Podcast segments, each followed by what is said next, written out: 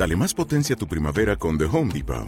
Obtén una potencia similar a la de la gasolina para poder recortar y soplar con el sistema OnePlus de 18 voltios de Ryobi desde solo 89 dólares. Potencia para podar un tercio de un acre con una carga.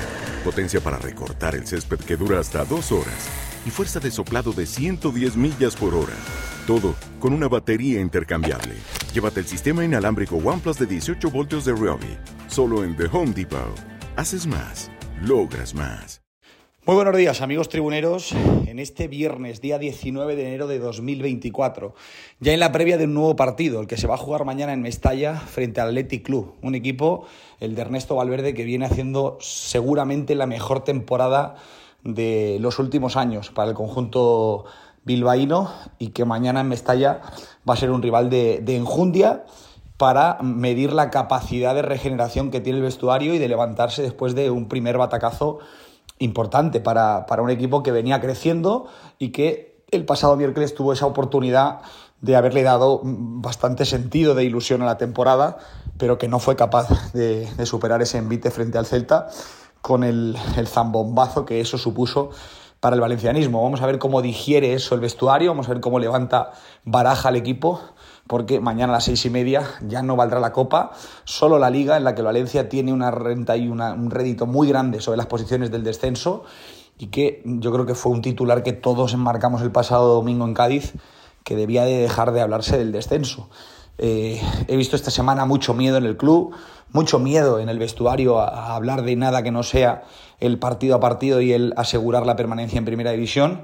Y eso pasa por seguir la dinámica que lleva el equipo. Tres victorias en liga. Si mañana se ganara, la Copa evidentemente quedaría olvidada y seguramente podríamos eh, centrarnos en, mirar lo que queda de temporada con otros ojos. Pero no hay eh, esa ambición desde el club y así también lo indica el mercado de fichajes. No se ha acudido eh, y lo único que se valora pues, es una cesión de un futbolista del Real Madrid Castilla que no juega en el conjunto filial del Real Madrid. Vamos a ver cómo sale mañana el equipo, vamos a ver cómo respira tras esa eliminación Copera, porque además enfrente habrá un equipo con, con muy buenos mecanismos y haciendo una temporada muy buena.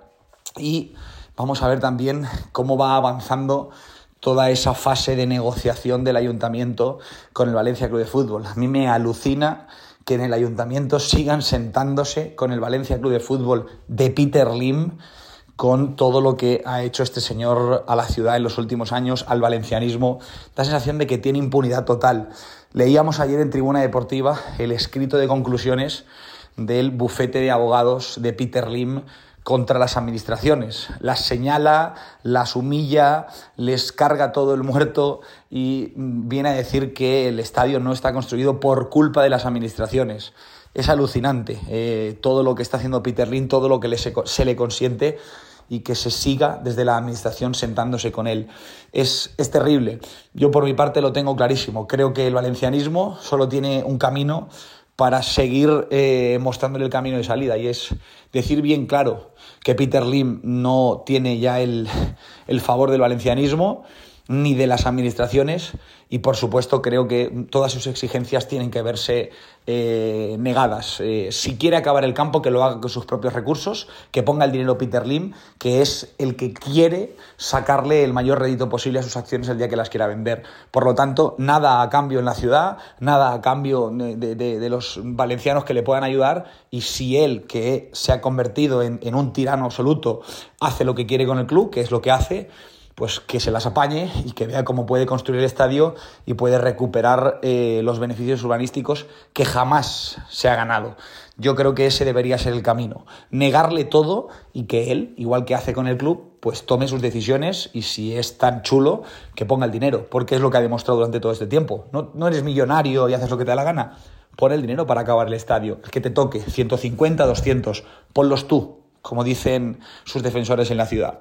Todo esto lo ampliamos hoy a partir de las 3 en punto de la tarde en Tribuna Deportiva.